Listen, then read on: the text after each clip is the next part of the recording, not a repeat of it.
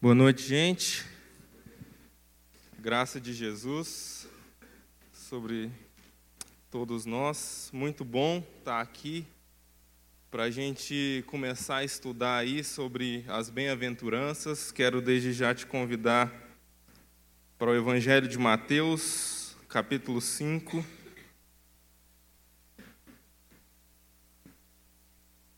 Juntos. Uh, essa é uma. Então a gente está começando hoje essa série nova, né? Guia politicamente incorreto para a felicidade.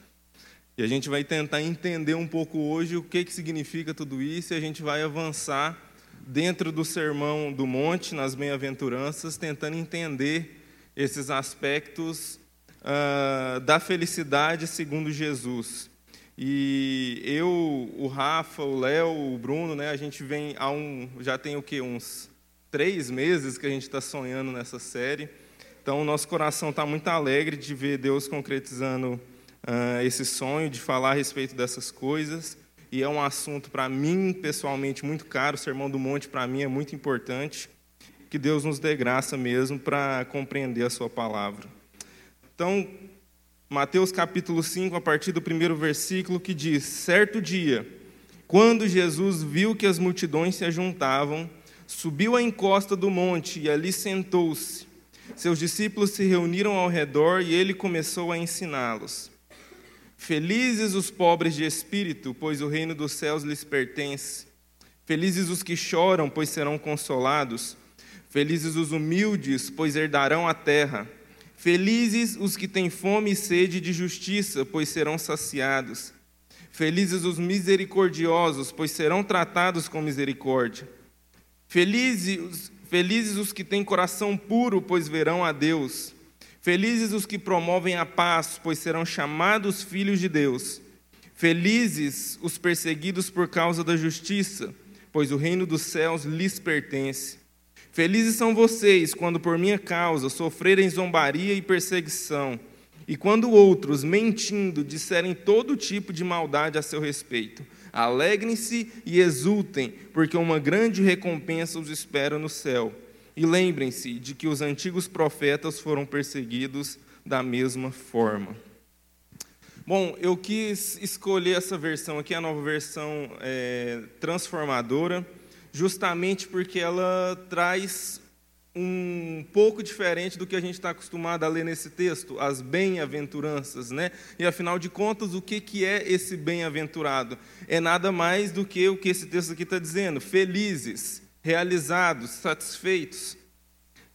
E é interessante como que o assunto da felicidade é um assunto importante para a humanidade. Para começar, tem aqui um cartaz da época da Segunda Guerra Mundial, um cartaz de propaganda dos Estados Unidos, incentivando aos americanos a se envolverem na guerra, enfim, aos seus jovens irem para a guerra e tudo mais. E ele está dizendo: olha, estão afrontando os nossos direitos básicos. E aí ele cita um trecho da Declaração de Independência dos Estados Unidos de 1776 em que no texto diz que é um direito inalienável de todo ser humano uh, a vida, a liberdade e a busca pela felicidade.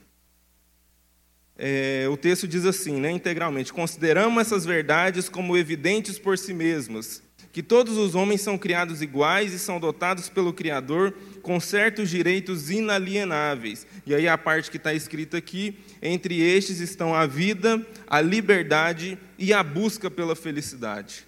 É muito interessante que o documento oficial de uma nação tenha esses dizeres, que é um direito inalienável, intransmitível do homem, a busca pela felicidade. E parece que nós, a humanidade, nós estamos é, o tempo todo buscando essa tal felicidade, buscando essa satisfação uh, que faz com que a nossa vida seja melhor hoje do que ela foi ontem e assim por diante.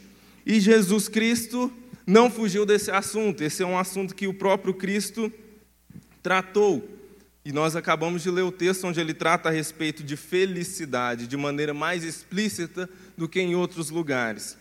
Mas se nós fizermos mesmo uma leitura desavisada, desinteressada, uma leitura mais superficial do texto, como a gente acabou de fazer aqui, qualquer leitura que fizermos dessas bem-aventuranças levantará o questionamento: será que Jesus entende o que é felicidade?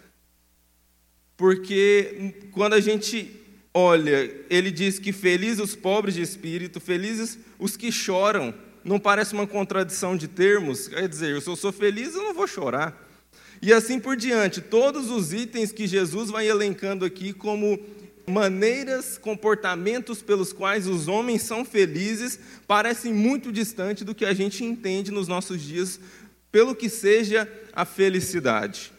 E é nesse sentido, e é importante a gente falar sobre isso nesse momento, que nós estamos, nós propomos essa, esse manual de Jesus para a felicidade como um guia politicamente incorreto. E aqui eu já quero deixar claro que nós não estamos usando a, a expressão que está famosa nos nossos dias, politicamente incorreto, no sentido político.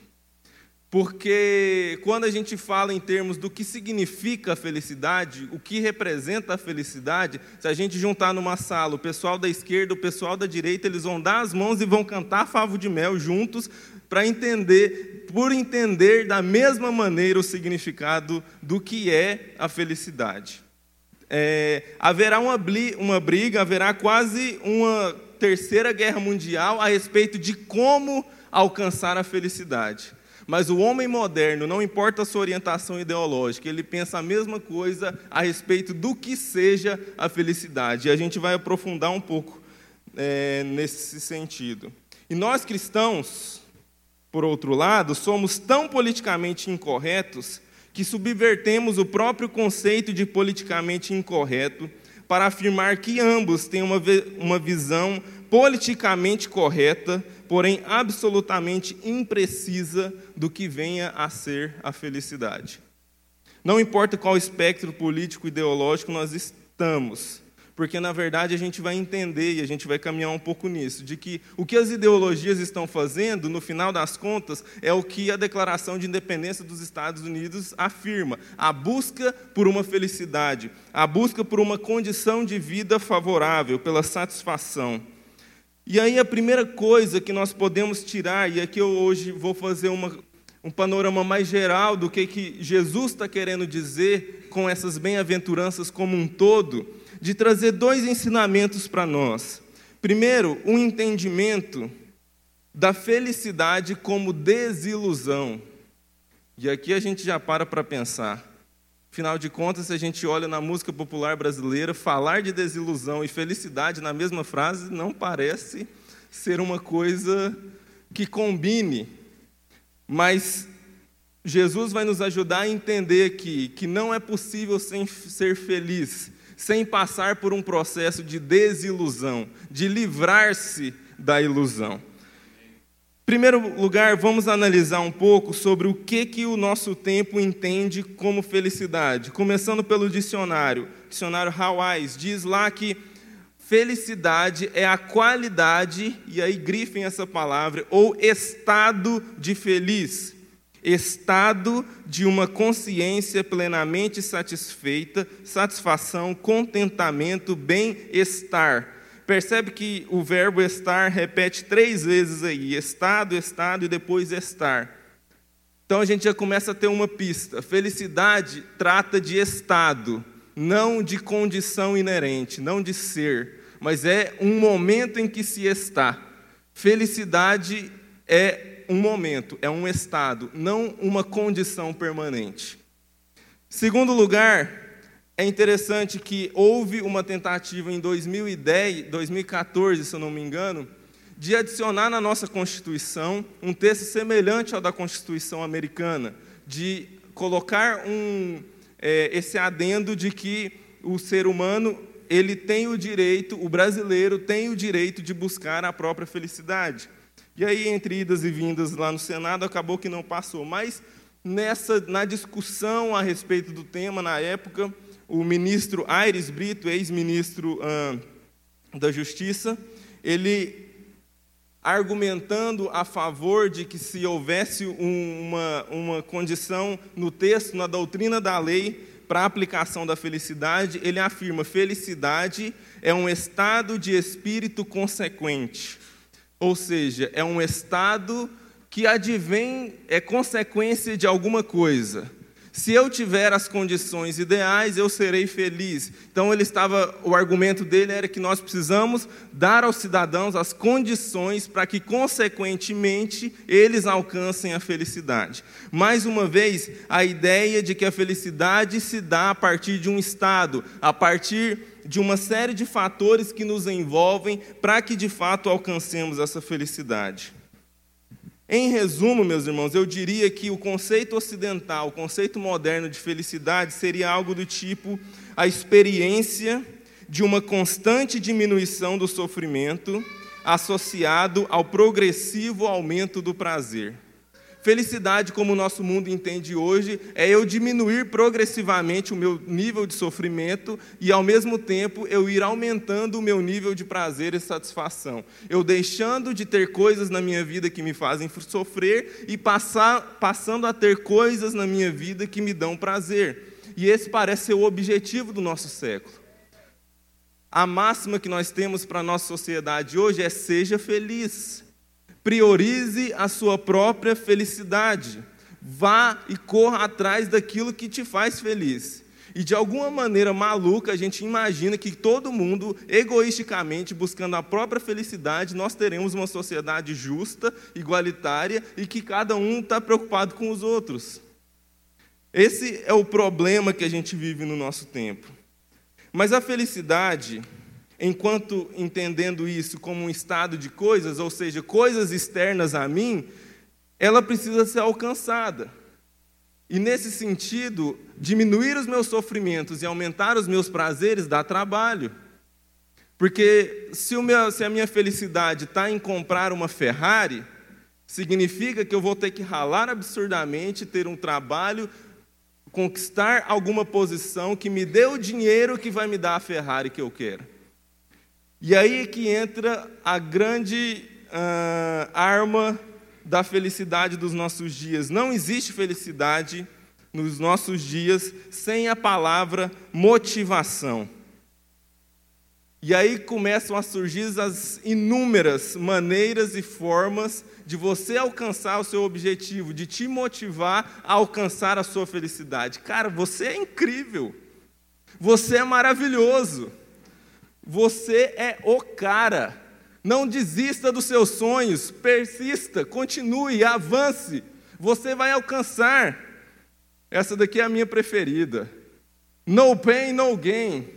Se a felicidade é um corpo perfeito, musculoso e sarado, você tem que passar pelo sofrimento de estar tá lá na academia, de puxar ferro, mas não desista porque a sua felicidade está próxima, irmão. Eu creio.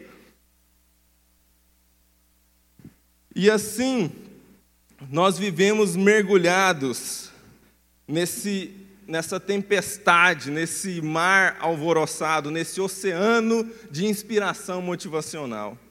E aí, pela graça de Deus, algumas semanas atrás, o Rafa nos apresentou um alento em meio ao mar de motivação em que vivemos. É um simples canal do Instagram que traz um conforto ao nosso coração. De que a motivação não precisa estar assim, tão em voga na nossa vida. É muito bom saber que o meu maior problema sou eu. É muito bom saber que eu nunca devo subestimar a minha incapacidade, ou que o universo não está nem aí para mim. Mas o que eu estou querendo dizer com isso? Não estou querendo desmotivar vocês, pregar o fracasso, elogiar a não motivação e a não busca pela felicidade. Mas o que a gente está falando aqui está muito parecido com o que Jesus está dizendo. A primeira coisa é uma percepção a respeito de onde que nos leva essa busca por motivação que nos levará a essa felicidade definitiva.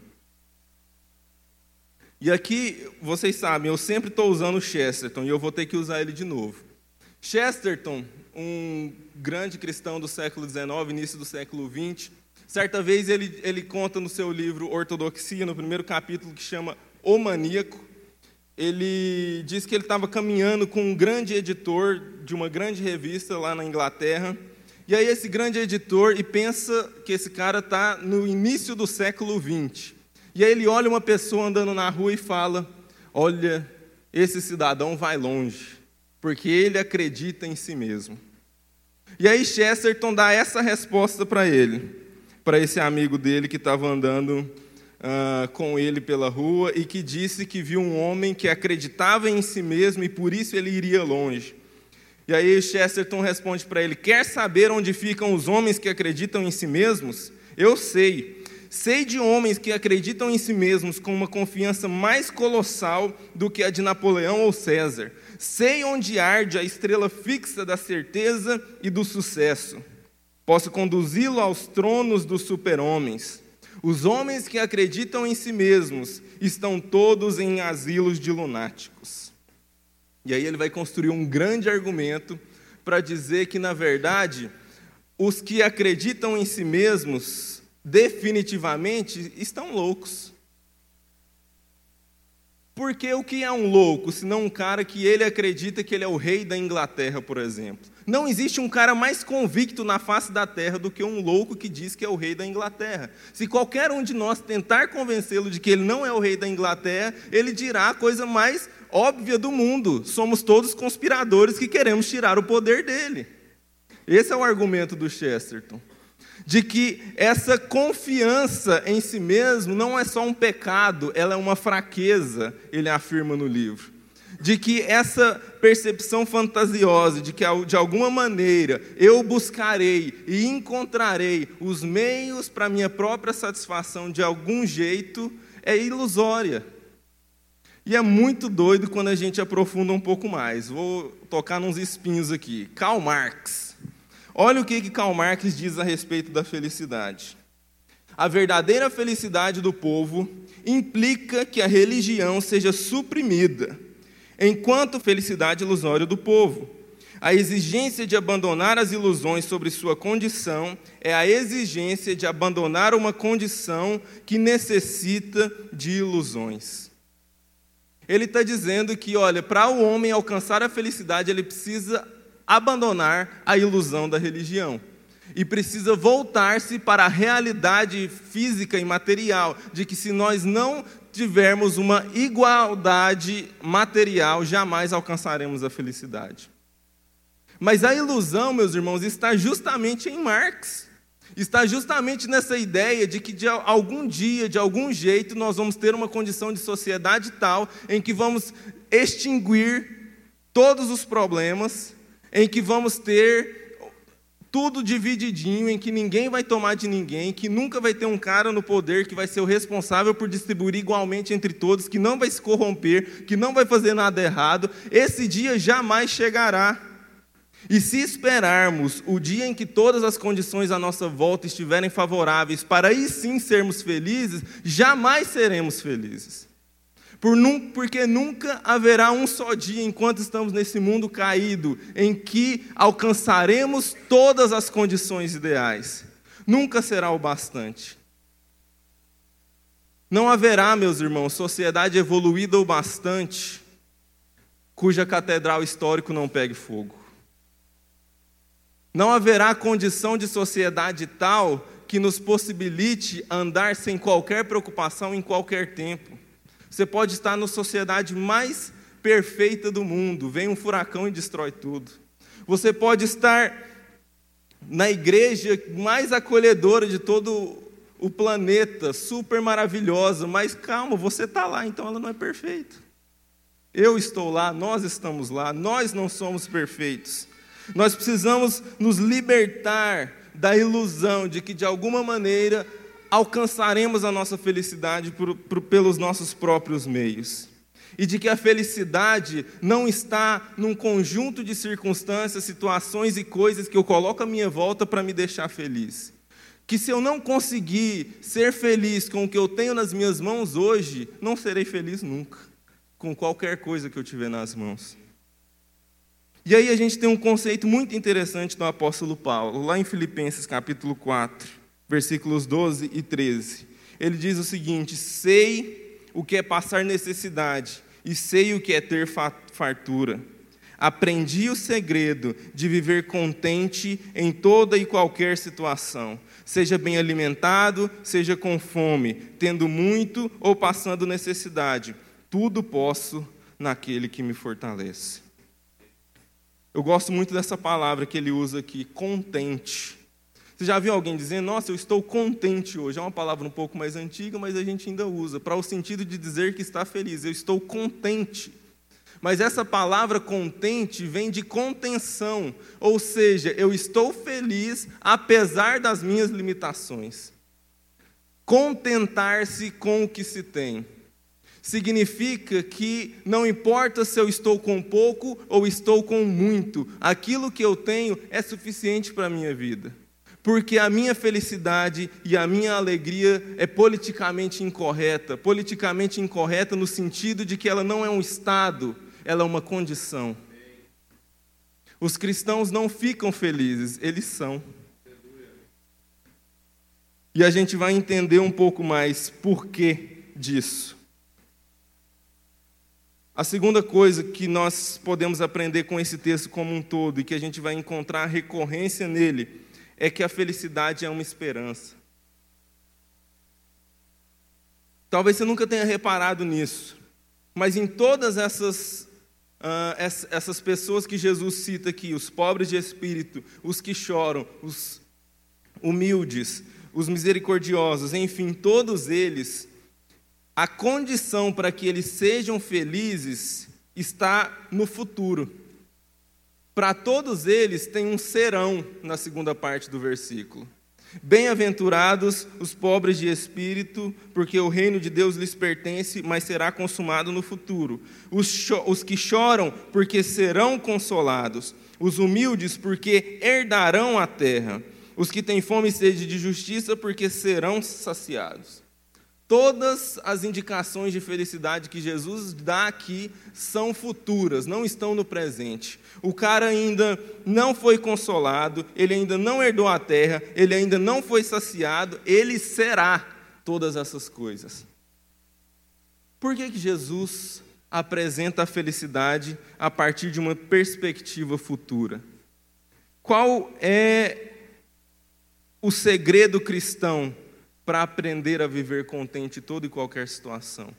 O segredo cristão para isso é entender o que a Bíblia vai falar de capa a capa, que está bem resumido em Hebreus 10, 38. O justo viverá pela fé. Nós não vivemos por aquilo que experimentamos, nós não vivemos por aquilo que estamos vendo, nós não vivemos pelas circunstâncias que estão à nossa volta ou pelas glórias que vivemos no passado. Nós vivemos pela fé. Nós vivemos olhando para frente, não no que está diante de nós. E um escritor que, para mim, aliás, é, antes disso, tem um texto aqui em Hebreus, no capítulo 11, dos versículos 24 a 26, em que Aliás, o, o capítulo inteiro de, de Hebreus, Hebreus inteiro, no capítulo 11, vai dizer a respeito de como a fé é a maneira como o cristão vive a vida. E aí, usando o exemplo de Moisés, ele diz o seguinte: olha, pela fé, Moisés, já adulto, recusou ser chamado filho da filha do Faraó, preferindo ser maltratado com o povo de Deus a desfrutar dos prazeres do pecado durante algum tempo por amor de Cristo, considerou sua desonra uma riqueza maior do que os tesouros do Egito, porque contemplava a sua recompensa. Meus irmãos, a gente tem falado sobre isso aqui. Ninguém trabalha de graça. Há, há uma ideia ilusória de que no cristianismo nós somos chamados a ser abnegados, a desistir de tudo, mas nós não desistimos de tudo. Nós trocamos coisas inferiores por coisas superiores. Nós trocamos coisas piores por coisas melhores. É simplesmente isso que o cristão faz. E aí, o que Jesus está dizendo aqui, que toda a Escritura vai dizer, que há uma graça no futuro esperando por nós e que é maior do que qualquer dificuldade, tristeza, dor, sofrimento e angústia que possa haver nessa terra. A grande diferença entre a maneira do cristão enxergar como se é feliz, como viver a vida e o não cristão é que nós temos esperança. Por que, que o Karl Marx e todos os outros, de um espectro ou de outro, precisam criar mecanismos para de alguma maneira obter alguma felicidade nessa vida? Porque eles não têm esperança. porque não há um futuro garantido. Eu preciso conseguir as condições de alimentação, de saúde, de educação, ou de dinheiro, de poder, para que a minha felicidade aconteça aqui e agora, porque eu não tenho nenhuma perspectiva futura. Diferente de nós, que não interessa o que vai acontecer aqui ou deixar de acontecer. Eu sei que o meu futuro está garantido em Cristo Jesus. Eu não vivo na confiança daquilo que eu tenho agora ou do que ele já me deu. Eu vivo naquilo, e aí a gente vai citar John Piper, que ele chama de a graça futura. Eu vivo, pela fé e a expectativa de que o Deus que me abençoou ontem, o Deus que me abençoou ressuscitando Cristo dentre os mortos, o Deus que me deu tudo que eu tenho hoje, vai continuar me dando até que ele me dê de maneira definitiva. Até que eu seja juntamente com ele herdeiro de todas as coisas até que tudo seja consumado. E olha o que o John Piper diz. É importante, só um parêntese aqui, se você quer estudar sobre alegria, sobre felicidade, você precisa estudar John Piper. Ele tem um livro que chama Em Busca de Deus e esse outro livro, A Graça Futura, que são essenciais para um estudo mais aprofundado do significado de ser feliz, não numa abordagem como Jesus aqui, a partir de marcas de caráter, mas o que é a própria felicidade que a gente vai entender, à medida da nossa caminhada cristã, que a felicidade, que essa recompensa no final é o próprio Jesus. E quanto mais nós nos deleitamos nele, menos a gente perde tempo com outros deleites menores. A gente precisa ir entendendo isso. Mas olha o que ele diz no seu livro A Graça Futura. A fé que cresce das promessas divinas tira o medo e no seu lugar enche-nos de esperança e confiança. E quando o medo se vai e a esperança em Deus transborda, vivemos de maneira diferente. Não somos aspirados e engolidos por propagandas que nos dizem que o possuidor de mais, mais brinquedos é o maior. Não gastamos as nossas melhores energias acumulando tesouros na terra não sonhamos os nossos sonhos mais emocionantes com realizações e relacionamentos que perecem. Não nos desesperamos com o que essa vida não consegue nos dar. Em vez disso, provamos a experiência maravilhosa do amor do dono e regente deste universo e do destino para o desfrute da sua glória e de sua atuação infalível para nos levar ao reino eterno. Assim, vivemos para satisfazer as necessidades dos outros, pois Deus vive para satisfazer as nossas. Pois não estamos escravizados aos prazeres mesquinhos e passageiros, resultante da retribuição do mal com o mal, e sabemos que nossa recompensa é grande no céu. A felicidade em Jesus é politicamente incorreta, porque nós sorrimos em meio à adversidade.